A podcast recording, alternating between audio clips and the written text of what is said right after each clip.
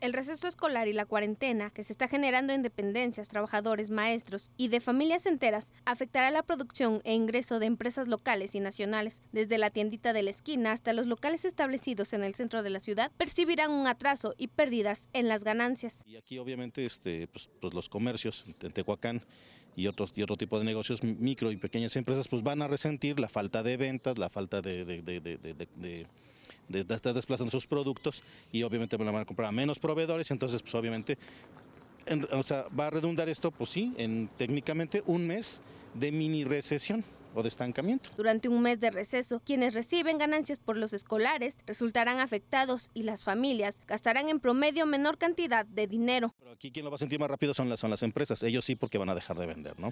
Este, sobre todo este, pues, restaurantes, este, quizá hoteles, ¿no? Van a empezar a, a experimentar una caída en sus niveles de ocupación. De acuerdo a los especialistas, este atraso en la economía de un mes se reflejará hasta el trimestre próximo, es decir, la economía tardará tres meses para recuperarse y volver a su ritmo habitual. Para Mega Noticias, Sadie Sánchez.